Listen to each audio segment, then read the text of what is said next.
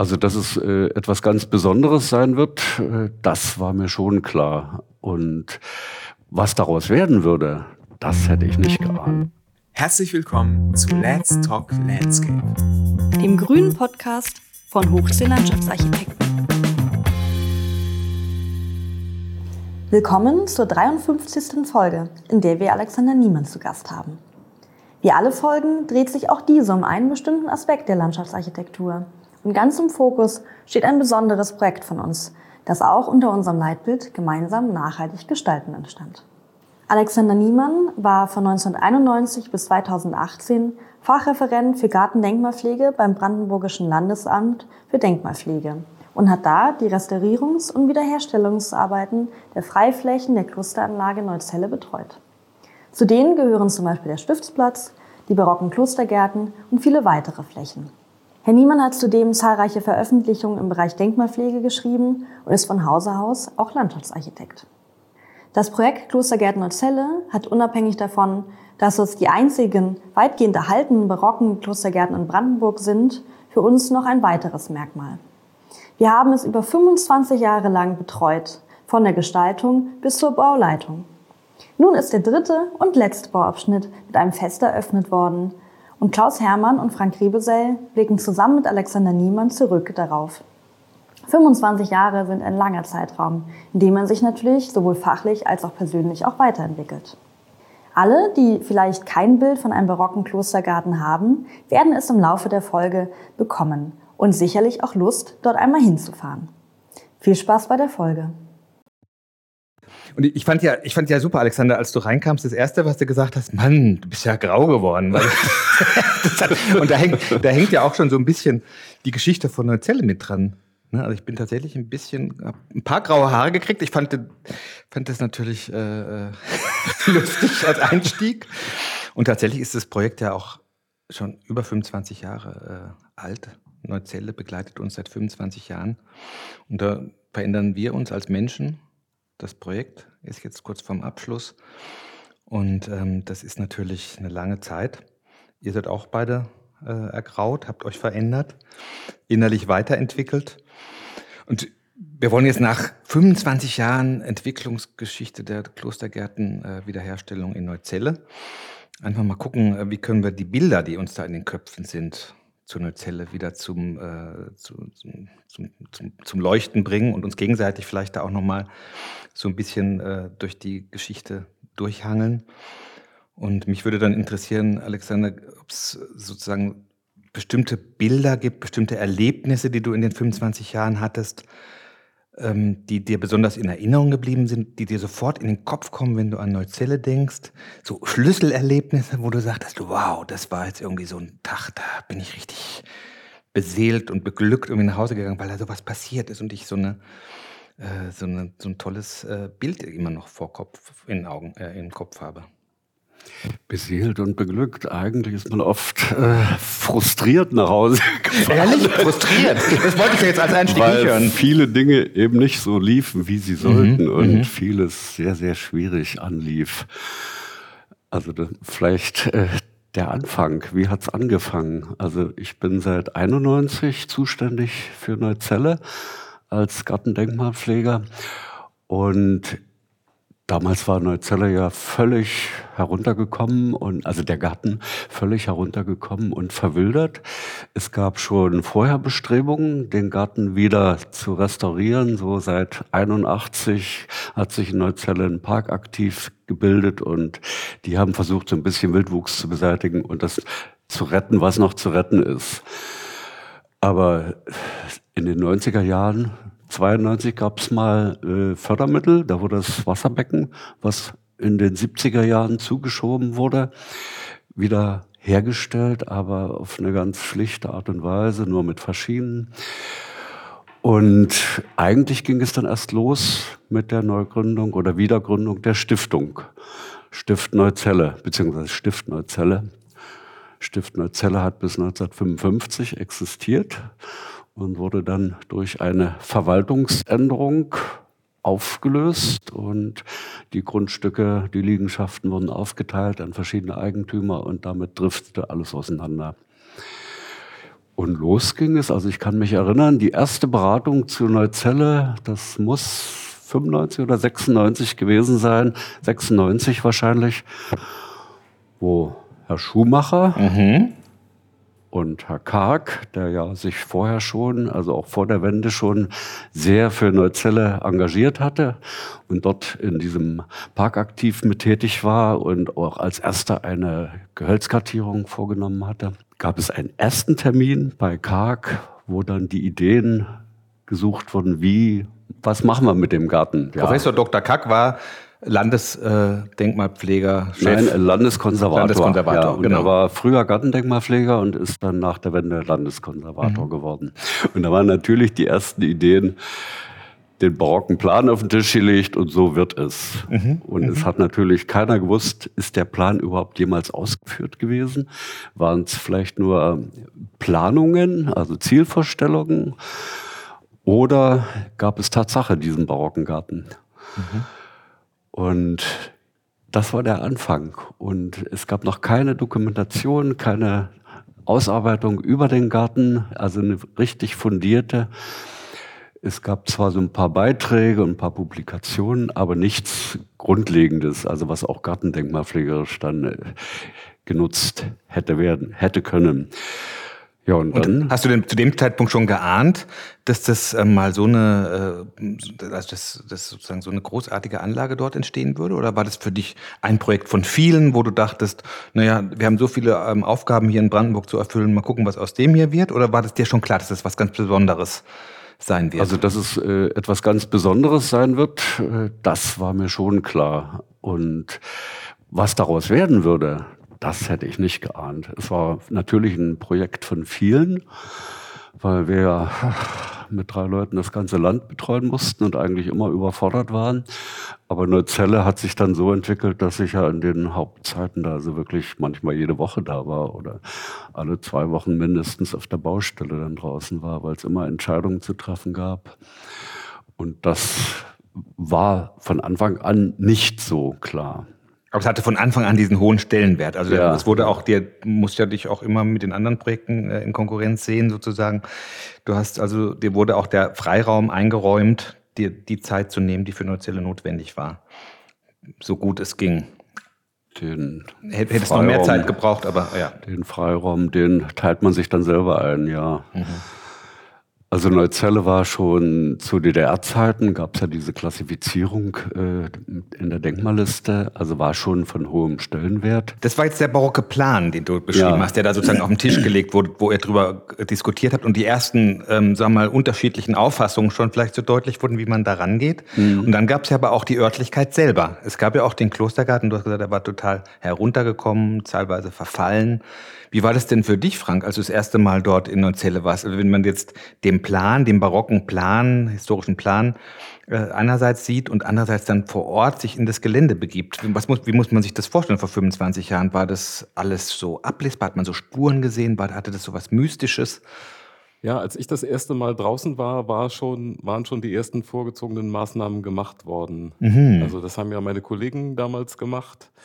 Ich habe also den, den Ursprungszustand dann nicht mehr gesehen.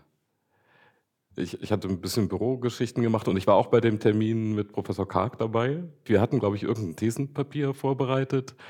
Und Professor Karg sagte dann, also wir sollten auf keinen Fall den Garten barocker machen, als er je war. Also da kam wirklich der Ja. erhobene Zeigefinger. Und für uns war es ja das erste Mal, dass wir mit der Landesdenkmalpflege zu tun hatten. Wir wussten ja auch nicht, wie tickt ihr, was, was wollt ihr eigentlich, was sind eure Vorstellungen.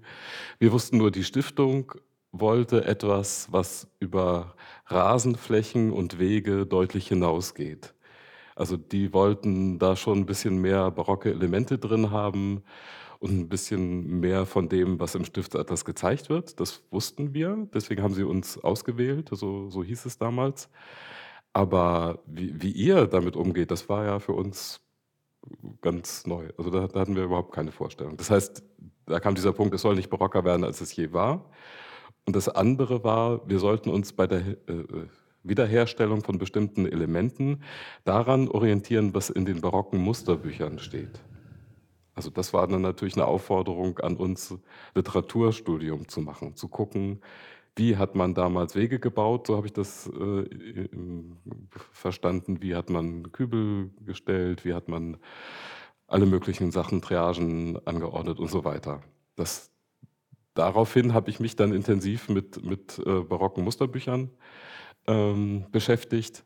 Das war aber auch nicht unbedingt das, was, was euer Hauptaugenmerk war. Das habe ich dann später. Nee, das, das, kam ja auch viel später erst. Ne? Ja, also das, diese, dieser Termin muss meiner Ansicht nach irgendwie 1998 gewesen sein, wo ich das erste Mal dabei war mit Karg ob es davor schon einen Termin gab, ja, ja. kann ich jetzt gar nicht mehr so genau sagen. Dann, Aber gut, das ist jetzt 25 Jahre her, da kann die Erinnerung manchmal auch ein bisschen täuschen. Aber dann, dann möchte ich mal ganz kurz einhaken, was so meine, meine äh, Ursprungserinnerung nämlich ist, weil ihr sozusagen offensichtlich diesen Eindruck des Gartens vor Ort gar nicht als erstes am Kopf habt, sondern du dieses äh, Erlebnis da äh, bei Karg, wo man das erste Mal über den Plänen gebeugt war, äh, du im Prinzip ja auch.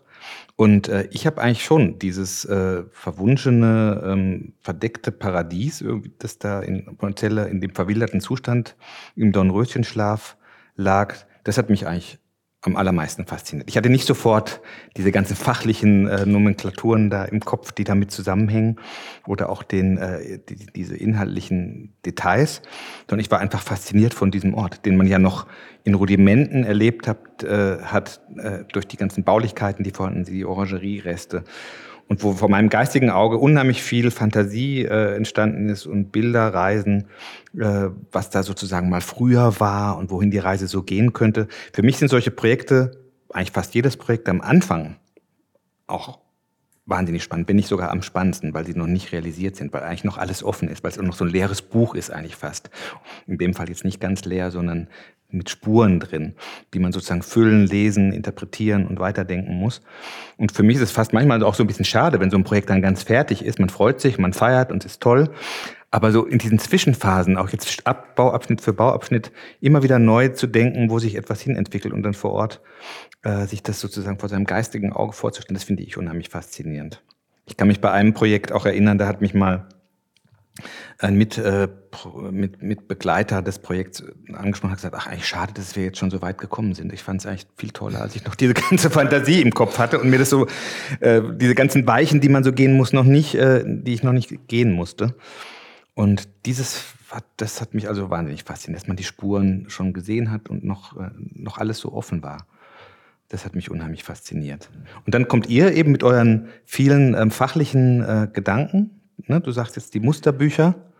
Für mich war das ja eine, eine professionelle Aufgabe. Ja. Das heißt, das, das habe ich gar nicht mit so viel Fantasie erstmal, okay. bin ich gar nicht mit so viel Fantasie angegangen, sondern durch Literaturstudium und durch Reisen. Mhm. Ich habe ja mhm. in der Zeit äh, wahnsinnig viele barocke Gärten in ganz Europa gesehen. Also sei es der wiederhergestellte Privy Garden in London oder Hetlow in Holland, äh, mhm. Versailles, verschiedene Beispiele in Italien und so weiter. Also ich habe mich da eigentlich von der professionellen Ebene her mhm. äh, dem genähert. Mhm. Und dann natürlich ganz stark dann das Studium des Stiftsatlasses. Mhm. Du hattest gefragt, wie, wie war das mit dem Stiftsatlas? Also das war ja auch so ein besonderes wir hatten, Erlebnis. Wir hatten ja. eine relativ schlechte Kopie aus diesem Stiftsatlas und haben gesagt, wir brauchen, ich will da mal reingucken. Ich will mal das Original sehen. Was, was ist das eigentlich? Und habe dann gesehen, dass, dass in diesem Original wahnsinnig viele Details in dem Plan von den Klostergärten. Wo, wo war das? Wo hast du den denn gefunden? Ich meine, wir haben hier jetzt hier eine Ja, es gibt, es gibt den, äh, es gab ihn damals einfach handgezeichnet in der Staatsbibliothek. Also es ist ein Solo, Im, Gift, im Giftschrank hast du immer gesagt. Ja, im, im also der war bekannt, aber ja. es gab immer irgendwo mal Abbildungen mit dem Grundriss und aber der war natürlich nie so herangezogen worden zur Bearbeitung und, und zum Überprüfen, ob es denn das wirklich so ausgeführt wurde oder ja. ob das wirklich nur eine Planung war. Hattest du zu der Zeit auch schon reingeguckt gehabt? Nee, nee, nee. Also Frank nee. war einer der ersten aus unserer Runde und Herr Karg sicherlich. Ich kannte auch nur die Kopien, ja. Okay. Ja. Na gut, unser Ansatz war erstmal gucken, was ist da gezeichnet? Was, was sind da für Details? Deswegen haben wir den wahnsinnig hoch vergrößert. Das ist ja ein Plan des A3, da ist die gesamte Stiftsanlage drauf. Und wir haben aber dann den Ausschnitt gemacht von, von den Klostergärten, also Abtgarten und Konventgarten. Das, das sind hier irgendwie neun Zentimeter. Die ist das, ja, das groß. ist, glaube ich, Originalgröße. Genau, das ist also wir haben hier so eine das heißt, das heißt, Die Gärten sind ungefähr neun Zentimeter lang und wir haben das auf mindestens fünffache Vergrößerung gebracht. Und dann kamen da plötzlich Details raus, da konnte man sich fragen, ja, wie du sagtest, gab es die, gab es die nicht? Ja. War das nur eine Planung? Dann musste man natürlich im Gelände forschen und gucken über die archäologischen Grabungen, was, was war denn davon da? Und, und war davon was da oder nicht? Wir wussten es auch nicht. Aber wir haben es natürlich, wir haben es erstmal, glaube ich, behauptet. Behauptet, ja. Ja. Einfach erstmal behauptet, weil, weil das unser Ansatz war. Und, und plötzlich bei den Grabungen stellte sich raus, ja, die, die Fundamente von dem Gestänge der Laubengänge sind da. Und, und plötzlich passte das auch in den Formen, obwohl nur ein alter Baum da war, der vielleicht mal da dran gestanden hat. Ansonsten waren die, war die Pflanzung ja weg. Aber diese, diese Fundamente der Laubengänge waren alle da. Und das war dann schon mal ein großes Indiz. Ich fasse das nochmal so zusammen, also von der, auch jetzt für die Zuhörer, die vielleicht jetzt nicht so ständig mit gartendenkmalpflegerischen Projekten zu tun haben. Am Anfang waren jetzt erstmal die Initiatoren, die Stiftung, das, die Gartendenkmalpflege und das Planungsbüro, die sozusagen die Aufgabe hatten, sich mal mit dem Klostergarten zu beschäftigen und eine Wiederherstellungsplanung oder eine, äh, wie hat man es früher genannt, nicht Wiederherstellungsplanung, sondern Ja, doch schon. bei der Herstellungsplanung Also, ähm, sozusagen anzu, anzukurbeln und einen Auftrag auszulösen an das Planungsbüro. Und äh, vorhanden waren vor allem die Örtlichkeit mit ihren verwilderten Zuständen, mit Rudimenten, die noch oberflächlich sich, sichtbar waren und mit Dingen, die man unter dem Boden vermutete. Und es gab den Stiftsatlas mit, äh, muss man sich so vorstellen, sind wunderschön gezeichnete äh, Stiche, Kupferstiche, die äh, sehr detailliert die Ansichten aus verschiedenen Blickrichtungen ähm, sehr dreidimensional und räumlich äh, beschreiben, aber auch einen sehr schön kolorierten Lageplan, der äh, sozusagen auch die barocke Situation ähm, äh, sehr schön ähm, illustriert hat. Und dann musste man eben gucken, was, äh, was ist im Bestand äh, sozusagen davon noch äh, unter der Oberfläche verschwunden, äh, vorhanden. Und man hat sozusagen sich an die Bestandsanalyse gemacht, an die Ja, Bestands... das, das Schöne ist ja, dass es auch im Bewertung. Stiftsatlas Widersprüche gab Mhm. und gibt. Also es gab Ansichten aus, aus allen Himmelsrichtungen und da war nicht unbedingt das gezeichnet, was im Plan drin war. Also der Lageplan und die, die Ansichten stimmen die, nicht die überein. Ansichten und, und Lageplan war, äh, passte nicht unbedingt zusammen. Also so im Wesentlichen schon, aber irgendwie dachten wir dann manchmal, nee, da ist ja was anderes gezeichnet, das ist da nicht. Also das, das war schon unklar sozusagen. Es sind dann Ja, vielleicht, baugeschichtliche Recherchen noch gemacht worden, was an Akten noch äh, also vielleicht Das- noch mal. äh, Du hast gesagt, was romantischen, vom romantis, romantischen Zustand des Gartens. Ich habe das natürlich so gesehen als Gartendenkmalpfleger. Es ist die Aufgabe, so eine historisch bedeutende Gartenanlage zu erhalten. Und habe natürlich gesehen, dass äh, dort die alten aus der Barockzeit, offensichtlich aus der Barockzeit stammenden Gehölze zum Teil eben noch vorhanden waren. Aber die waren völlig eingewachsen von späteren Nachpflanzungen, von der späteren Nutzung und die waren nicht mehr geschnitten worden und die Linden zum Beispiel im Lindenrondell, die hatten 18 Meter Höhe, die drohten alle auseinanderzubrechen. Das heißt, man musste erst mal rangehen, erst mal Gehölze freistellen. Das war ein großer Teil, war wirklich nur Wildwuchs. Man hat von den Terrassen von oben also gar nicht mehr in die Oderaue gucken können. Also man hat nichts gesehen. Und das Resultat nach, dem, nach der Beseitigung des Wildwuchses hat dann so überzeugt, dass dann also die Bevölkerung dann auch mitgegangen ist. Also das war äh, so unser Herangehen. Erstmal erhalten, bewahren, auch den originalen Gehölzbestand bewahren.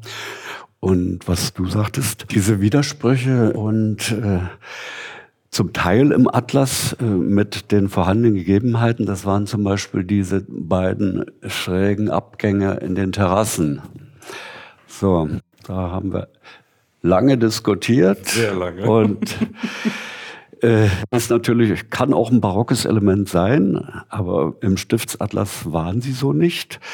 Und ich habe dann äh, beim Aktenstudium dann wirklich, ich habe dann die alles versucht zu finden, was zu Neuzelle da ist und habe dann in den Unterlagen ach, des Ministeriums für geistliche Schul- und Medizinalangelegenheiten das ab 1817 zuständig war, weil dort nach der Auflösung des Klosters ein Lehrerseminar untergebracht wurde.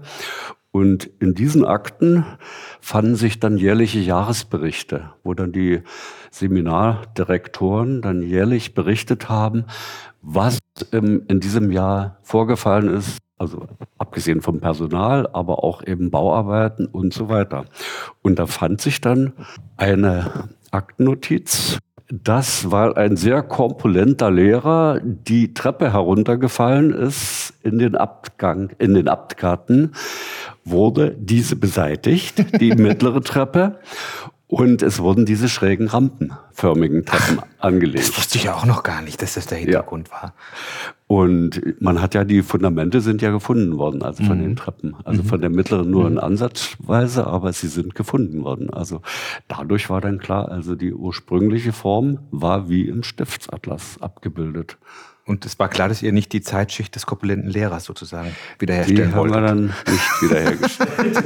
es sei denn, es wäre eine ganz berühmte Persönlichkeit gewesen. Da hätte man vielleicht nochmal drüber nachgedacht. Ja. Das ist ja interessant. Da sind ja solche Zufälle manchmal, die man ja. eigentlich in ganz anderen Akten äh, vermutet und gesucht hat, die, auf die man dann stößt und sagt, Gott sei Dank habe ich das jetzt rausgefunden. Sonst hätte man vielleicht sich noch anders entschieden. Ja bei allem Versuch, so objektiv wie möglich an die Dinge ranzugehen, gibt es immer auch noch einen kleinen Moment der Subjektivität, der äh, bei Entscheidungen äh, sehr viele, äh, sehr viel Einfluss ne haben kann. Man, also wir merken das ja immer daran, dass wir in allen beruflichen Prozessen ja letztendlich dann doch vor allem mit Menschen zu tun haben. Und das Menschen sind keine Maschinen, die irgendwie nur nach einem bestimmten Raster irgendwie arbeiten, und die haben bestimmte Befindlichkeiten, die haben mal einen schlechten Tag, die haben auch eine Vorstellung, wie etwas sein soll, die vielleicht nicht ganz buch, buchgenau den, den äh, denkmalpflegerischen Richtlinien entspricht. Und so sind solche ähm, persönlichen Begegnungen und Entscheidungen manchmal äh, vielleicht auch ähm, sehr wichtig, um ja, zu, einer, zu einer Qualität zu kommen, die dann auch ähm, über ein rein wissenschaftliches Abarbeiten von Dingen hinausgeht. Du hast ja, du hast ja gesagt, am Ende hast du dich dann auch, äh, weil du im Loyalitätskonflikt warst, für diese, für diese Variante entschieden, warst dir aber selber auch so ein bisschen unsicher. Du hast dich da, gut, da begeistern lassen ich dafür. Ich war ja nicht derjenige, der die Entscheidung treffen konnte. Mhm. Entscheidung also wir hatten ja, ja eigentlich beide die andere Variante. Mhm. Die, die weil die vorhanden ja, war. Entscheidungen wurden ja eigentlich immer im Team mhm. getroffen, mhm. Äh, beziehungsweise für mich war die letzte Entscheidung bei der Denkmalpflege. Für unseren Auftraggeber lag die letzte Entscheidung bei unserem Auftraggeber, mhm. aber wir hatten nie die letzte Entscheidung. Also das, man, das haben wir uns nicht, nicht Man muss vielleicht die Akteure auch noch mal so ein bisschen auferstehen lassen, sozusagen vor unserem geistigen Auge. Ich war ja in diesen ganzen Detailprozessen war ich ja nie so drin. Ich war ja auch derjenige, darum konnte ich vielleicht auch etwas freier auf die Dinge gucken als du mit deinem oder ihr mit eurem fachlichen äh, sozusagen Blick von Anfang an. Ich hatte Herrn Kark ja als immer jemanden ähm, wahrgenommen, der sehr ähm, sozusagen selbstbewusst, sage ich mal, auftritt und sehr äh, bestimmt auch seine, äh, seine Vorstellungen unterbringt und auch äh, eine ganz klare Kante zeigt an, an, an vielen Punkten. Ich habe aber auch sozusagen persönlich so bei mir noch so mitgeschnitten aus der damaligen Zeit, dass er aus den ganzen Erfahrungen, die er damals gesammelt hatte in der Vorgeschichte, in dem Parks, äh, wie heißt Parkkollektiv. Und ich glaube, er hat auch Diplomarbeiten betreut oder selber seine, äh, seine Abschlussarbeit äh, über Neuzelle geschrieben, jedenfalls eine wissenschaftliche Arbeit. Und die war dann verschollen. Die gab es dann plötzlich nicht mehr. Ne? Also er hat auch ähm, einige Dinge, die uns vielleicht äh, einen tieferen Einblick in seine Vorgeschichte gegeben hätten, so ein bisschen diskret behandelt, sage ich mal, in meiner Erinnerung. Und das zeigt ja auch, man, nicht alle spielen von Anfang an mit offenen Karten und legen alles, was sie, was ihnen äh, sozusagen an Ideen zur Verfügung steht, auf den Tisch, sondern man hat auch selber bestimmte Vorstellungen, wo Dinge sich hinentwickeln und hat auch vielleicht durch seine äh, individuellen Recherchen eine bestimmte Idee entwickelt und versucht die dann auch im Diskurs ähm, sozusagen möglichst äh, mit einzubringen und auch äh, sozusagen zu vertreten. Und so sind ja viele Diskussionen entstanden, ich habe es gerade beschrieben mit diesen Rampen, die letztendlich äh, sozusagen dann ähm, auch, man entscheidet es gemeinsam, letztendlich gibt es einen Auftraggeber, der den letzten, äh, der den letzten, ähm, den, die letzten Un Unterschrift runtergeben muss. Ähm, aber man hat, es hat viel mit Überzeugungskraft und Durchhaltevermögen und Bestimmtheit auch zu tun. Nicht alles hat mit Argumenten zu tun. Die brandenburgische Denkmalpflege, Gartendenkmalpflege wollte ja in den äh, 90er Jahren ganz klar, dass die verschiedenen Phasen der Parkentwicklung, dass die mit äh, gezeigt werden. So, so stand es, glaube ich, im Denkmalgesetz oder das war eigentlich so ein bisschen der Ansatz. Dann kann es natürlich besonders prägnante Phasen geben, das ist dann so ein bisschen festzustellen. Und so waren dann manchmal so Fragen, ja, sollen die Sprunggruben, die aus der Zeit als Turnhalle, also um 1850 noch vorhanden waren, sollen die eigentlich bleiben, sollen die eigentlich weg? Diese Rampen, die eigentlich vielleicht noch gerade aus der klösterlichen Zeit kamen, aber vielleicht auch gerade nicht, sollen die dann noch bleiben oder nicht? Also das war zeitweise nicht, nicht so hundertprozentig klar. Irgendwann hast du dann klar gesagt, alles, was aus der klösterlichen Zeit ist, soll bleiben. Ja gut, aber damit waren die beiden, die beiden Eichen, die vor der Orangerie stehen, das war dann irgendwie klar, die sind noch in der klösterlichen Zeit gepflanzt. Die Nein, also ich, ich habe das schon sehr genau analysiert. Äh, steht da jetzt auch drin, dass, äh, dass die ganzen verschiedenen Phasen. Also es gab ja bei den archäologischen Grabungen sind ja auch noch Reste von dem Vorgängergarten zutage getreten und äh, der aber im Prinzip nur in Fragmenten archäologisch vorhanden war. Aus der Barockzeit gab es dann eben Gehölze, die Befunde, das Wegesystem zum großen Teil. Und ab 1817 war dann Seminar. Und da wurden die Gärten dann genutzt. Äh, bis 1840 war der, der Stiftsgarten, der, der Abtgarten, also die, die Anlage war ja in zwei Teile unterteilt. Einmal den Konventgarten, der ursprünglich nur den Mönchen vorbehalten war. Und der Abtgarten, das war der Lustgarten des Abtes und der war auch öffentlich zugänglich. Und als das Seminar da einzog, wurde der Konventgarten aufgeteilt und an die Lehrer als sogenannte Dienstgärten vergeben. Und der Abtgarten hieß dann Stiftsgarten und blieb der Öffentlichkeit zugänglich. Und das ging so bis 1840. Die hatten einen Gärtner eingestellt und merkten, dass der völlig überfordert ist mit diesen Aufgaben, die er alle zu erfüllen hatte. Also nicht nur im Garten allein, sondern auch im gesamten Stiftsgebiet hatte der noch Aufgaben zu erfüllen. Also Alleen zu betreuen und dortige Gärten mit. Den Weinberg auch? Ja, ja, alles. Mhm. Und dann gab es die Überlegung, der Garten, der kostet ganz schön Geld, die Unterhaltung des Gartens. Der verwahrloste also schon mit dem Stiftsgärtner. Und dann gab es Überlegungen, was können wir tun? Und wir wandeln das Ganze, die Verwaltung um in ein Rentamt und sparen die Stelle des Gärtners ein und überlassen die Pflege dann den Seminarlehrern, die also auch Gartenbau, Seidenbau und äh, ähnliches unterrichteten, also nicht nur die normalen Fächer, sondern eben auch den Gartenbau. Und das war ab 1841. Da wurde der Stiftsgarten dann verpachtet an das Lehrerseminar und die haben dann in den noch vorhandenen barocken Strukturen dann einfach unter dendrologischen Gesichtspunkten einfach Gehölze dazwischen gepflanzt, sodass das alles erhalten blieb in der Grundstruktur, aber eben verunklärt wurde durch zahlreiche Pflanzungen. Und 1844 gab es dann noch die Entscheidung, dass die, die Orangerie bis dahin, die bis dahin noch betrieben wurde, aufgelöst wurde, also auch aufgrund der Kosten und ebenfalls an das Lehrerseminar verpachtet wurde und die wurde dann umgebaut zur Turnhalle. Da wurden Öfen eingebaut, neue Böden und so weiter. Und in der Folgezeit ist die dann x-mal noch umgestaltet und umgebaut worden. Und das war dann sozusagen, ja, das, der Beginn der, der Turnanlagen. Dann wurde das barocke Parterre vor der Orangerie beseitigt und dort wurden dann Turngeräte untergebracht. Mhm, also mhm. Spiel, also Tonnengeräte und Einrichtungen mit Einfassungen äh, aus Ziegelfundamenten. Also da gab es noch ein paar klägliche Reste.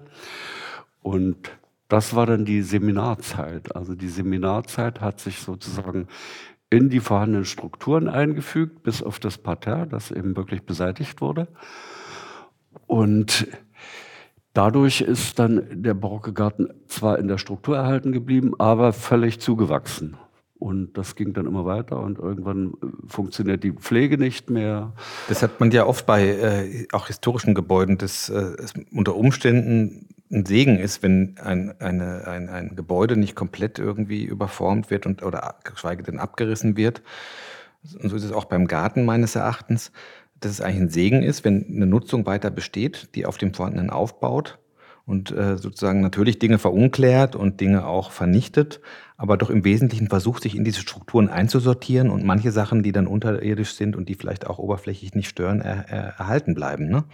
Viel schlimmer wäre es ja gewesen, wenn jemand gekommen wäre und hätte gesagt, komm, wir machen alles irgendwie platt und legen jetzt hier einen Wald an oder machen jetzt hier ein Gartenbauprojekt draus, äh, was große Flächen braucht, die mit Maschinen bewirtschaftet werden. Und so war ja immerhin die Nutzung noch so, denkmalverträglich. Damals hat man den Begriff Denkmalschutz ja noch gar nicht gehabt, glaube ich, im 19. Jahrhundert, oder? Äh, naja, also in dem Pachtvertrag ist wirklich festgehalten worden, dass die Hecken und die Strukturen mhm. und Wege aus der barocken Zeit wirklich das war schon so eine Art Denkmalschutz. Das war ein Bestandteil mhm. okay. des Pachtvertrages. Gut, super. Und das wurde immer wieder übernommen. Mhm. Ja, schön. Äh, mhm. die Hecken und, und das Lindenrondell, die wurden zwar erhalten, aber ringsrum wurde alles zugepflanzt genau, und genau, dadurch äh, war mhm. der große Verlust. Und deshalb deshalb äh, diese Phase, Seminarzeit, äh, die hat eigentlich nur für die barocke Anlage Schaden gebracht durch die Zupflanzung und, und durch, den Konkurrenzdruck, hat aber eigentlich nichts Prägendes bis auf diesen Sportplatz vor der Orangerie mhm. hervorgebracht. Und genau, die, die, räumlichen Strukturen haben sich stark ja. verändert. Was aber interessant war, ist, dass die Wegestrukturen eigentlich an vielen, ganz vielen Stellen noch so geblieben sind. Ja, ja. Also im Boskett waren die ganzen Wege und Plätze, die, die im Stiftsatlas eingezeichnet sind, waren im Prinzip da. Nicht ja. unbedingt in der Breite. Manche große, runde Plätze waren zu einem kleinen, runden Platz geschrumpft oder aber es war eigentlich noch da. Und als wir in den Wegen gegraben haben, haben wir dann auch festgestellt, dass es noch Sandaufhäufungen aus der Zeit wahrscheinlich des Barocks gab, wo, wo die Wege mit Sand bestreut waren. Das konnte, sagen wir noch so als hellen Horizont in den Grabungen, wo wir auch gesagt haben, ja, die Wege sind tatsächlich seit Mitte des 18. Jahrhunderts an dieser Stelle geblieben, als reine Erdwege, immer nur gehackt und geschuffelt und irgendwie erhalten, ohne dass es wirklich gebaut war, aber sie wurden erhalten. Und das ist, glaube ich, eine große Besonderheit auch dieser barocken Gärten in Neuzelle, dass da ganz viel über die Jahrhunderte erhalten wurde. Mhm. Ja, im Prinzip steht das so in dem Pachtvertrag von 1840 und da wurde es gelegt, dass mhm. das beizubehalten ist. Das war und, und deshalb ist die barocke Struktur erhalten geblieben. Im, Im, Prinzip war das eine frühe Form äh, der, des Denkmalschutzes ja. oder der Wertschätzung sozusagen ja. der historischen Anlage, dass man das erkannt hat damals schon, Gott sei Dank, und das eben dadurch äh, unter Schutz gestellt hat. Und du hast jetzt äh, eben, Alexander, eine interessante Sache gesagt, man hatte auch irgendwann Probleme im 19. Jahrhundert, die Pflege zu äh, gewährleisten und hat darum nach einer neuen Nutzung gesucht, hat auch versucht, die, die laufenden Kosten zu reduzieren. Mm, und das ist ja auch ein Problem gewesen, das uns lange beschäftigt hat. Ne? Denn ein barocker Garten, wenn man ihn sozusagen in aller Fülle ähm, sozusagen wiedererstehen lässt, braucht eben auch eine kontinuierliche Unterhaltung. Wir arbeiten eben nicht nur mit festem Material und mit, äh, mit Wegeeinfassungen und Stein, sondern wir arbeiten eben gerade in diesem barocken Garten Neuzelle äh, eben viel mit Pflanzen. Und Pflanzen brauchen Pflege, brauchen Unterhaltung. Und äh, ich kann mich erinnern, und da würde ich gerne mit euch noch mal kurz drüber reden, ähm, dass wir in der Anfangszeit, äh, als sozusagen der Entwurf entstanden ist, auch viel darüber diskutiert haben, wie viel barocke Schmuckpflanzung ähm, ist äh, zulässig, ist von der Unterhaltung her darzustellen. Auch der, die Stiftung wurde damit konfrontiert, nachzuweisen, dass sie dann später die Unterhaltung gewährleisten kann. Das schreibt man natürlich in jedem Fördermittelantrag erstmal so rein, äh, ist gewährleistet. Aber da hat man sehr genau drauf geguckt und das hat ja auch am Ende dazu geführt, dass äh, Pflanzungen, die sicherlich sehr viel umfassender waren im, äh, im Klostergarten, Schmuckpflanzungen, ähm, dass die sozusagen sehr reduziert nur heute vor Ort erkennbar sind. Und Frank, ja. da bist du als unser Pflanzenpapst im Büro natürlich jemand, der sich da sehr ähm, für stark gemacht hat, dass wenigstens in Teilbereichen ähm, das auch noch äh, erspürbar wird. Ich erinnere mich auch die Führung, die du da immer anbietest, die führen auch genau unter anderem zu diesen Schmuckbeeten, um sozusagen auch das, was nicht mehr sichtbar ist, was nicht wieder erschafft werden konnte, äh, so ein bisschen zu verdeutlichen. Ja, unser, unser Ansatz war tatsächlich von der Bepflanzung oder von den verschiedenen Arten von Bepflanzungen, die es dort in Neuzelle gegeben hat, auch möglichst viele wenigstens in Ansätzen zu zeigen. Wir haben ja zum Beispiel gesehen, dass an der Trennmauer zwischen Abt und Konventgarten noch die, die Ösen von den Spalierdrähten dran waren. Also man konnte davon ausgehen, da gab es ein Spalier, was auch bepflanzt war. Das, da ist die Stiftung und auch alle Beteiligten tatsächlich mitgegangen. Dass, die, Ob die Obstspaliere. Dass dort Obstspaliere wieder mhm. gepflanzt wurden mhm. und jetzt im letzten Bauabschnitt auch Weinspaliere, die unten im, in der Oderaue dann waren. Ja, und dann wusste man natürlich nicht genau, wie war das Parterre gegliedert. Man kennt es eben aus anderen Parterres, dass es niedrige Hecken sind, meistens Buchsbaum. Und äh, unser Ansatz war eben, das soll alles wieder, wieder im Prinzip so wie, wie in einem barocken Parterre sein. Aber äh, wenn man das vollständig äh, wiederhergestellt hätte, wäre das ein wahnsinniger Pflegeaufwand gewesen. Mhm. Deswegen gibt es jetzt sozusagen eine reduzierte Fassung. Das ist jetzt nicht wirklich barock, es ist auch nicht wirklich neu, sondern es ist eigentlich irgendwie so ein, so ein, Zwischenpunkt, aber es greift die alten Strukturen auf. Zum Beispiel, dass es diese niedrigen Buchsbaum, jetzt Eibenhecken um die Parterres gibt, die sozusagen das wie, wie eine Schattenkante quasi das Parterre, die Struktur nochmal wieder klar machen. Oder dass es um den Wechsel, um den Brunnen herum einen Ring mit Wechselpflanzung gibt. Und auf den Ecken der Parterres äh, Rosenhochstämmchen. Dass es sozusagen so kleinere Interventionen gibt, die die Stiftung unterhalten kann mit, mit den Mitteln, die ihr zur Verfügung stehen.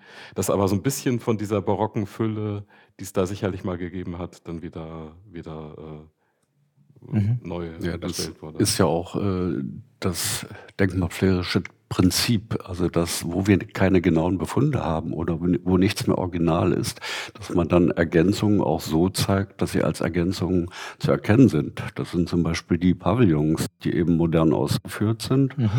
Und die Triage, die ist ja auch modern ausgeführt, weil es gab kein Original mehr und deshalb soll es auch als nicht original erkennbar sein. Also nicht wie Disneyland dann originalgetreu alles nachgebaut, sondern original sind eben die Gehölze, mhm. zum Teil noch und dazwischen gepflanzt sind dann die Nachpflanzungen und als solches ragen dann die alten Hainbuchen eben aus der Hecke raus mhm. und sind eben erkennbar als mhm. solche. Mhm. Und bei der Pflege war natürlich auch ein großes Problem, was lange diskutiert wurde. Die Stiftung wollte natürlich die Pflege vergeben immer an dem preisgünstigsten. Und das funktioniert natürlich bei so einer Anlage überhaupt nicht. Und das hat dann Gott sei Dank funktioniert, dass sie sich haben überzeugen lassen, dass sie einen festen Gärtner anstellen, also einen Gärtner fest anstellen. Und der Vorteil war auch, das war der Ralf Mainz, der ja vorher schon bei der Wiederherstellung der Gartenanlage mitgearbeitet hat. Mit der Gartenbaufirma, ne? Ja, mit der Gartenbaufirma weiß jetzt nicht mehr, wie sie hießen, Eisenhüttenstadt irgendwas. Und äh, der ist natürlich dann mit Leib und Seele dabei und, und hat das von Anfang an mitentwickelt und ist jetzt wirklich super. Und inzwischen haben sie mehr Mitarbeiter und jetzt ist noch ein eigener neuer Gärtnerstützpunkt aufgebaut worden, weil das alles so gut funktionierte. Und das Publikum auch kommt, um den Garten zu sehen.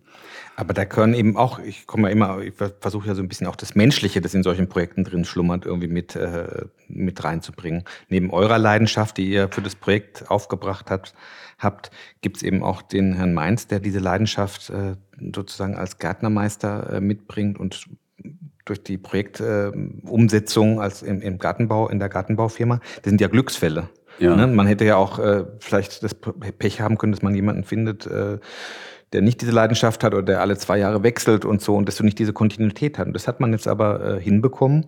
Ich meine, ihr seid auch, ja auch ein Beispiel, ist auch ein Glücksfall. Das ist 25 Jahre so ein Team von war noch Fachleuten. nicht immer einer Meinung. Also. Ja, nee, aber, aber, aber wenn das jetzt drei, vier Mal ähm, von der Betreuung gewechselt hätte, ich glaube, das hätte dem Projekt gar nicht, äh, hätte dem Projekt nicht gut getan. Ja. Das war eigentlich, ist eigentlich sehr schön. Und ich will jetzt nochmal sozusagen, wo wir jetzt über Pflege, über das, äh, über die Menschen, die daran mitwirken, ähm, auch gesprochen haben und über diese Entwicklung der Anlage und diese fachlichen Themen auch noch so mal ein bisschen in die Zukunft gucken. Ähm, weil ich habe mich auch so gefragt, äh, es ist zwar vermeintlich jetzt so, dass mit der Eröffnung am kommenden äh, Freitag des dritten Bauabschnitts die Gartenpartien weitgehend wiederhergestellt sind und dass da so ein Schlusspunkt oder ein Schlusspunkt erreicht ist. Aber trotzdem ist ja so eine Gartenanlage nie wirklich äh, abgeschlossen. Sie kann sich ja auch noch in gewissem Umfang weiterentwickeln. Erstens werden die Pflanzen weiter wachsen. Der Herr Mainz wird die Anlage weiter äh, pflegen. Wir sind fachlich äh, vielleicht auch noch mal hin und wieder dabei, wenn es um weitere ähm, Projektdetails geht. Aber eigentlich sind wir erstmal raus. Du bist schon im Ruhestand, Alexander. Wirst auch hin und wieder vielleicht noch mal gucken, aber kannst auch nicht mehr viel bewegen sozusagen vor Ort.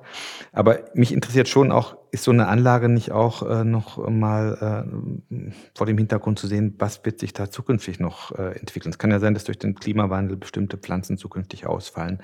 Es kann sein, dass vielleicht jetzt der Zuspruch der Öffentlichkeit noch größer wird, dass der Augenmerk auf Neuzelle noch weiter wächst. Ich habe mir zum Beispiel immer vorgestellt, dass diese Nutzgärten, ähm, die, äh, wie heißen sie nochmal? Gemüse und Obst- und Küchengärten. Obst- und Küchengärten, genau. Obst- und Küchengärten, dass die vielleicht in der Perspektive auch wieder stärker eine Wertschöpfung auch generieren, dass da eben wirklich wieder äh, auch dass die Produkte, die da angebaut werden, auch äh, der Öffentlichkeit und den Menschen in Neuzelle oder den Besuchern, die da hinkommen, äh, zugänglich gemacht werden. Das ist dann so wie in äh, England in den äh, National Trust Gärten äh, Souvenirshops gibt, gibt oder da mal Geschäfte, wo du dann auch die Produkte kaufen kannst, die dort hergestellt werden, dass es dann später Säfte aus dem Obst gibt, die die Leute mitnehmen können, dass dieses kulinarische und dieses äh, barocke, das so eine Anlage auch hat, dieser Genuss, der da ja auch damit verbunden ist, dass der auch für die Menschen, die da hinkommen, äh, spürbar wird, dass man nicht nur durch so eine durch so eine wiederhergestellte Landschaft äh, geht und dass man sie auch mit allen Sinnen erschmecken, erriechen ähm, und sozusagen ähm, auch mit nach Hause nehmen kann, ein Stück weit, wie, eine, äh, wie, eine, wie, wie, wie so ein, wie so ein äh, Produkt. Und das könnte ich mir vorstellen, dass das, äh, dass das zukünftig vielleicht noch, ähm, noch ein bisschen ausgeprägter äh, werden könnte. Was, was habt ihr das? Oder, oder ist das für euch äh, jetzt für euch abgeschlossen und man geht da in zehn Jahren hin und sagt, ja, sieht ja noch genauso aus wie vor zehn Jahren, wunderbar? Oder rechnet ihr noch mit einer Entwicklung? Ähm, also es wird natürlich auf jeden Fall eine Entwicklung geben, denke ich, im Bereich der Gemüsegärten oder da sollte es eine Entwicklung geben. Erstmal ist es schön, dass tatsächlich ein paar Quadratmeter Gemüsegarten da sind. Und wir haben das so überlegt, dass es eine Frühbepflanzung gibt, also die Vorkulturen ab März bis Mai, dass es eine Sommerbepflanzung gibt und dass es nochmal eine Herbstbepflanzung gibt. Denn diese Gemüsekulturen waren ja vom Kloster sehr intensiv betrieben worden. Die haben sich ja damit versorgt mit Gemüse. Das heißt, das war ein großer Organismus, das waren viele Leute im Kloster, die brauchten große Mengen und die brauchten das ganzjährig. Also bis in die 50er Jahre hat man das in, in vielen Hausgärten auch noch so gemacht. Dann ist es abgeebbt, jetzt machen es manche Leute wieder. Und das finde ich einfach ein großer, ein wichtiger Punkt, dass diese, diese Produktion, die in dem Kloster gelaufen ist, dass die heute dargestellt wird und dass die auch weiterentwickelt wird. Also es soll nicht historisch produziert werden, sondern das, mhm. was, wie man es heute macht, was man heute braucht. Mhm. Mhm. Und da werden sicherlich neue Pflanzenarten dazukommen. Jetzt mit dem Klimawandel wird es wahrscheinlich irgendwann nicht nur Kürbisse geben, die jetzt schon wachsen, sondern dann auch Melonen. Das sind wenige Grad, die das, die das jetzt noch ausmacht. Dann hat man da Melonen und dann hat man noch mehr exotische äh, Pflanzen, als jetzt schon möglich sind. Mhm. Also das ist so ein Punkt, wo ich mir Entwicklung vorstelle. Und ansonsten, ja, denke ich mir, dass es, dass es erstmal jetzt eine stabile Phase geben wird, weil es alles neu wiederhergestellt wird. Und mal sehen, was so die nächsten dann vielleicht 20, 30 Jahren, wenn die nächste Phase der Umgestaltung kommt, ob dann was Neues kommt. Bin ich noch. Es, es gab ja auch. Bin ich gespannt, aber das kann ich noch nicht so richtig äh, einschätzen. Es gab ja auch, Alexander, kurz bevor du. Bist jetzt drei Jahre im Ruhestand? Ach Gott. Du denkst gar nicht mehr drüber nach. Das ne? vierte. kurz bevor du, glaube ich, in den Ruhestand gegangen bist, gab es ja auch noch dieses, diese Besonderheit, dass sich wieder Mönche angesiedelt haben. Ja. In. Äh, also es wieder klösterliches Leben Einzug gehalten hat in Neuzelle. Und da gab es ja mal so ein kurzes Fenster, kann ich mich so erinnern, ich habe mich da nicht so intensiv damit beschäftigt, wo man so dachte, ja, okay, das könnte vielleicht gelingen, dass das klösterliches Leben sozusagen auch wieder vor Ort, an Ort und Stelle ein, äh, einzieht und auch vielleicht wieder Einfluss auf den Klostergarten nimmt. Ne? Das hätte ja damals für einen Moment sein können. Wie ich jetzt erfahren habe, äh, aus verschiedenen Gründen davon Abstand genommen worden, weil das doch mit den Funktionen, Schulbetrieb und so weiter nicht so kompatibel erschien. Ja, und das war natürlich problematisch. Die wollten ja, die wollten ja irgendwo auch wohnen und, ja. und ihr Kloster haben. Und da ja alles im Prinzip belegt ist, äh, hatten sie auch einen Neubau im Hinterkopf. Ah. Und der geht natürlich im Klostergelände überhaupt mhm. nicht. Mhm. Da ist äh, schon das Problem gewesen. Also wir haben jetzt immer über den Garten geredet, aber es gibt ja noch äh, die ganzen Außenanlagen. Also es, äh, die Wiederherstellung beschränkte sich ja nicht allein auf die Gartenanlage, sondern die gesamten Außenanlagen, sei es der Stiftsplatz mit dem historischen Pflaster, der sehr aufwendig wieder wiederhergestellt wurde in der ursprünglichen Form oder sei es die Idee, die berühmten Neuzeller Passionsdarstellungen irgendwo unterzubringen und der Öffentlichkeit zu zeigen. Die lagen jahrelang auf dem, also die war nicht unbekannt, es wurde zwar als die große neue Entdeckung dargestellt, aber das war bekannt, die lagen aber auf dem Dachboden der Kirche. Also es sind 15, 15 Passionsdarstellungen, also in fünf Szenen. Und es sind, ich weiß jetzt nicht, über 200 Teile, die dann aufgebaut werden jährlich. Man weiß nicht genau, wo sie aufgebaut wurden, weil das riesige Teile sind. Und es gab immer die Idee, die irgendwo zu zeigen, der Öffentlichkeit auch äh, zu präsentieren. Es gab aber keine Möglichkeit, innerhalb des Klosters irgendwo einen Neubau zu errichten. In den vorhandenen Gebäuden gab es keine Chance, die unterzubringen. Das Böttchereigebäude, was ehemals neben dem jetzigen Pfarrhaus stand und sozusagen den fehlenden Abschluss des Stiftsplatzes bildete, das ist 1821 schon abgerissen worden. Und das ist jetzt der Zugang zum Garten und das war auch nur eingeschossig. Also wenn, dann hätte man da vielleicht was machen können, aber das funktionierte auch nicht. Herr Wipprecht hatte die Idee, das Brauereigebäude wieder aufzubauen, was Anfang des 19. Jahrhunderts, Anfang des 20. Jahrhunderts abgerissen wurde. Und das war aber eben auch nicht mehr da. Da standen Wirtschaftsgebäude. Das ist da, wo heute der Parkplatz ist. Und wäre natürlich auch nicht äh, funktionierend gewesen, weil die Besucherströme und das Gymnasium, die neue Nutzung im Kloster sich dann überschnitten hätten und das ging nicht. Und da hat man lange überlegt, äh, wo kriegen wir dieses Museum unter? Und dann haben wir, also die Denkmalpflege, Herr Gräfrath war damit immer bei den Runden mit dabei, bei dieser Ideenfindung und ich, dann haben wir diese Idee gehabt, es doch unterirdisch mhm. in dem Weinberg Scheibe unterzubringen. Und das äh, war eine so tolle Lösung. Also die, die funktionierte. Man sieht es von außen nicht. Das Klosterensemble, die Baulichkeiten sind nicht gestört.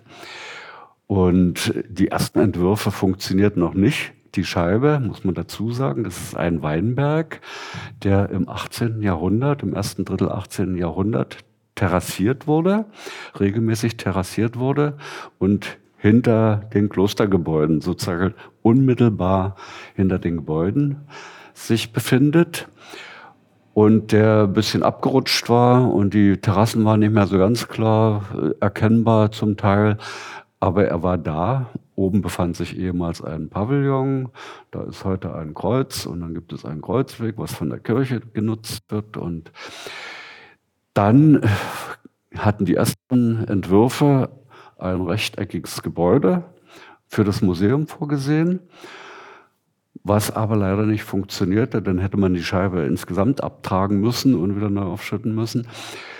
Und weil dann die Ecken zum Teil eben aus diesen mhm. runden Terrassen herausragten. Ja. So. Die Idee von mir war damals dann, winkel doch das Gebäude ab. Dann wurde es abgewinkelt, der Architekt hat das gemacht und senkt es noch ein bisschen ab. Also man geht heute etwas in die Tiefe, deshalb das Gefälle beim Zugang zum Museum und dann hat es funktioniert. Und dann wurde ein Teil der Scheibe abgetragen, archäologisch natürlich auch begleitet. Also es war anstehender Boden, also nichts künstlich aufgeschüttetes. Es war also wirklich eine, eine normale, natürliche Erhebung, auf die dann der Weinberg sozusagen gekommen war. Und dieses Museum, man merkt es heute nicht, also die Stiftung äh, hat eher Sorge, möglichst große Schilder oder Fahnen aufzuhängen, damit man es findet. Aber das ist so glücklich eingefügt, dass es eben eine fantastische Lösung geworden ist.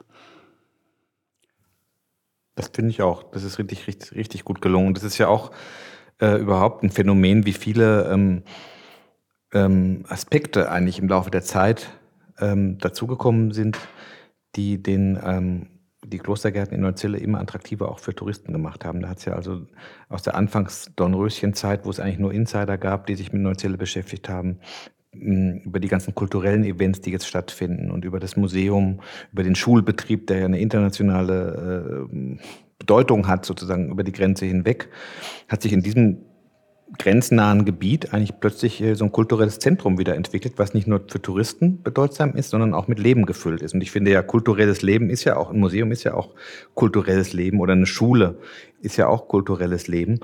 Nur die Mönche, die kamen vielleicht ein bisschen zu spät.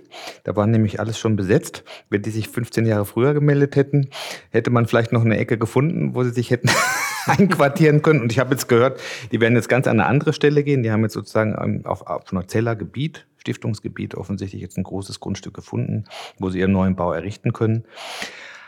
Aber weil wir eben das originäre klösterliche Leben, was ja sozusagen am dichtesten an der ursprünglichen Nutzung äh, dran gewesen wäre, nicht mehr äh, haben, ist es meines Erachtens für die Entwicklung der Anlage umso wichtiger, dass man es mit Leben füllt und dass es nicht nur diesen musealen Aspekt des Anschauens einer historischen Anlage gibt, sondern dass es eben auch etwas gibt, was über den ähm, äh, über den geschichtlichen Kontext hinausweist. Und darum finde ich diese Gemüsegärten, diese Obst- und Küchengärten ähm, eigentlich besonders prädestiniert dafür, den Menschen etwas mitzugeben und, und auch, auch zu zeigen, dass es immer einen Nutzaspekt gab. Das ist ja heute auch nicht so ganz einfach. Man muss das den Leuten schon so ein bisschen erklären, finde ich, die da hinkommen. Das war jetzt nicht einfach nur äh, ein Luxusgarten für den Abt oder äh, sozusagen zu, zum, zum Genuss, sondern es gab hartes klösterliches Leben. Die haben also wirklich äh, praktisch ihr, ihr tägliches Brot hart erarbeiten müssen und unter anderem eben auch dafür sorgen müssen, dass sie äh, ihre Produkte für den täglichen Bedarf äh, aus, der, aus der Umgebung beziehen.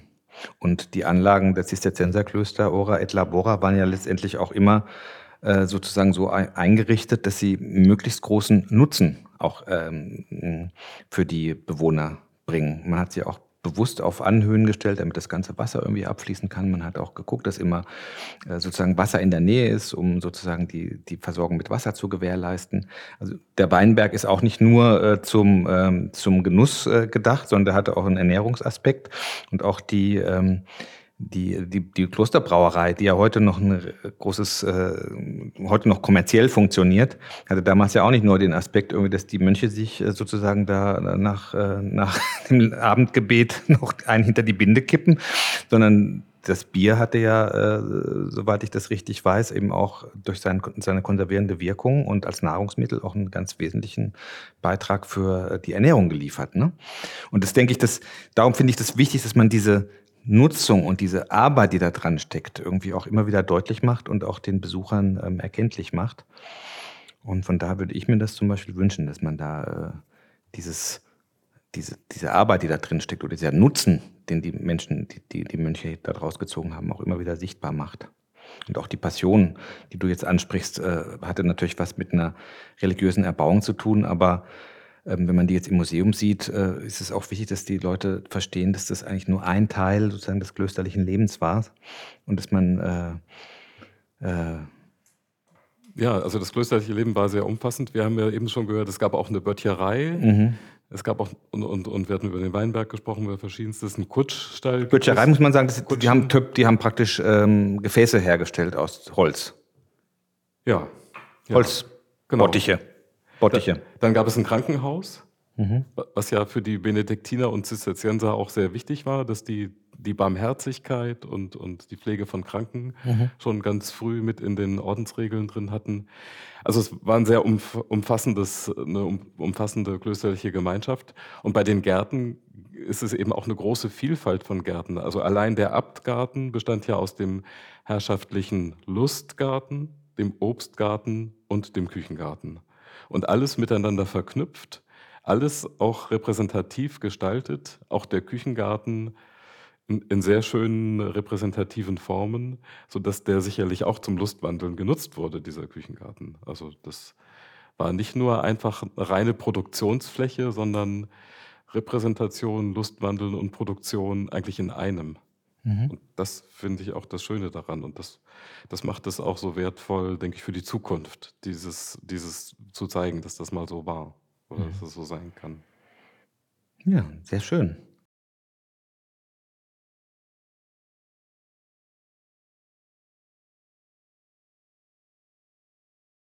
Wir möchten uns ganz herzlich bei allen Beteiligten für ihren Anteil an der Wiederherstellung der Klostergärten Neuzelle bedanken. Ein jeder und eine jede hatten und haben einen wichtigen Anteil am Gelingen des Projekts. Dazu greifen wir im Folgenden aus der Fülle der Institutionen und Personen, die alle genannt werden müssten, aus Zeitgründen einige ganz wenige beispielhaft heraus. Die Stiftung Stift Neuzelle ist Eigentümerin der Gärten hat die Finanzierung gesichert und übernimmt die Pflege der Anlagen. Jan Badmer, Walter Ederer, Norbert Karnowski, Ralf Mainz, Antje Zimders-Weigelt. Der Brandenburgische Landesbetrieb für Liegenschaften und Bauen hat die fachliche Durchführung der drei Bauabschnitte betreut. René Knote. Das Brandenburgische Landesamt für Denkmalpflege, Archäologisches Landesmuseum, ist für die denkmalfachliche und wissenschaftliche Begleitung sowie Dokumentation der Arbeiten zuständig. Prof. Dr. Detlef Karg, Ernst Wipprecht, Alexander Niemann, Martin Petzel, Robert Grefrath. Die untere Denkmalschutzbehörde des Landkreises Oder-Spree hat die denkmalrechtlichen Genehmigungen erteilt und sich sehr für das Projekt engagiert. Marina Welisch die katholische Kirchengemeinde Neuzelle hat immer ein waches Auge auf die Arbeiten gehabt. Pfarrer Ansgar Florian. Das Büro für Gartenkunst und Landschaftsarchitektur sowie Hochsee-Landschaftsarchitekten haben von Anfang an ihr Augenmerk darauf gelegt, dass die Gärten auf hohem gartenkulturellen Niveau weiterentwickelt werden. Ralf Peter Heiges, Susanne Moll, Professor Horst Schumacher. Ganz herzlichen Dank an alle Beteiligten. Das war die Folge zu unserem Projekt Klostergärten Neuzelle, das wie gesagt 25 Jahre ging. Also gerade nach dieser Folge denkt man sich nochmal, wow, was ist das für ein langer Zeitraum? Und äh, mittlerweile ist ja auch das Fest schon gewesen, was ein voller Erfolg war.